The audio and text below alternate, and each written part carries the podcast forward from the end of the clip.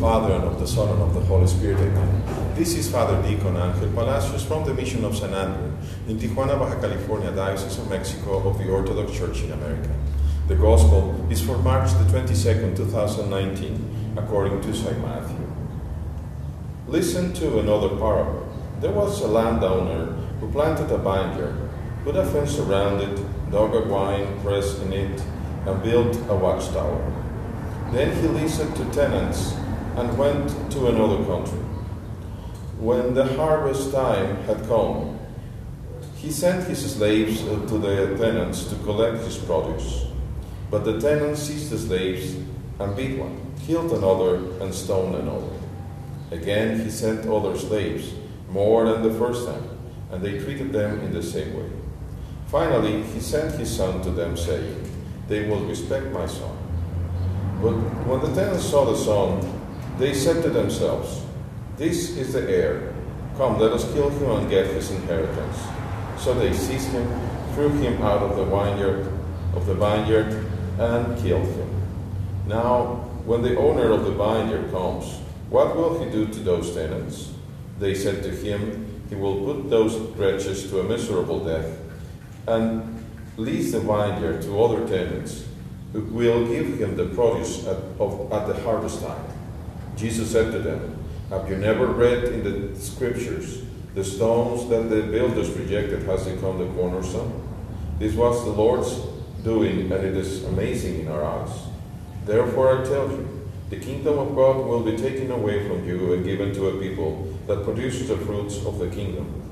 The one who falls on this stone will be broken to pieces, and it will crush anyone on whom it, on whom it falls. When the chief priests and the Pharisees heard this parable, they realized that he was speaking about them. They wanted to, to arrest them, but they feared the crowds because they, they regarded him as a prophet. Glory be to thee, O God, glory be to thee. They simply do not want to give the fruit, the produce. Is it only real for that? Uh, let me talk about three things, which is important, very important. The first thing is, is that it is not Saint Peter, the one that is the rock. It is only the Lord Jesus Christ. Only Him is the true rock. On Him, the whole church is based, not on Peter. So that's one thing. Please uh, listen to the, to the gospel, listen to the scripture, my dear brothers in the presbytery. Do not confound yourselves or others because you will be, you might be condemned. You might be condemned. The second thing is this Is this only for the people back then or even now? Because it's easy to dismiss the whole case just saying, well, poor Jews, they rejected the Lord, they rejected the Lord, they, they still don't, don't agree with him, but they will be condemned. The, the kingdom is taken away from them. Again, we need to understand that certainly God does not take away any promise or any gift that He has given to us.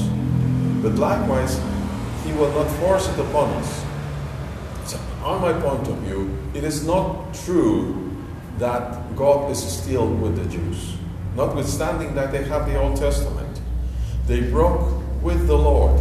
If they had the Old Testament and the Old Covenant, and it was still uh, going on, then their holy or holies would still be intact and they would still have the temple. But God broke with them because basically they broke with Him. They killed the heir. The owner of the binder is the God. The binder is the whole world. And we ourselves are part of that binder. We are the workers. Now, as it happened with the Jews, it can happen anywhere. And I believe it happens in all the church when we do not behave according to what we should behave, when we do not want to give the produce of God, the produce of the kingdom. What kind of fruits are there? Well, St. Paul wrote about it very nice. He said that the Spirit our peacefulness, our meekness, our love. We have to strive as we go along this Lent. We have to strive to get closer to that, and that happens when we are fasting. We are to fast the 40 days of Lent. We are to abstain for, from all meat, all meat products, so that we might be cleansed be ready to celebrate the beautiful week of Holy, of Holy Week. May God in His mercy shine His face on each one of us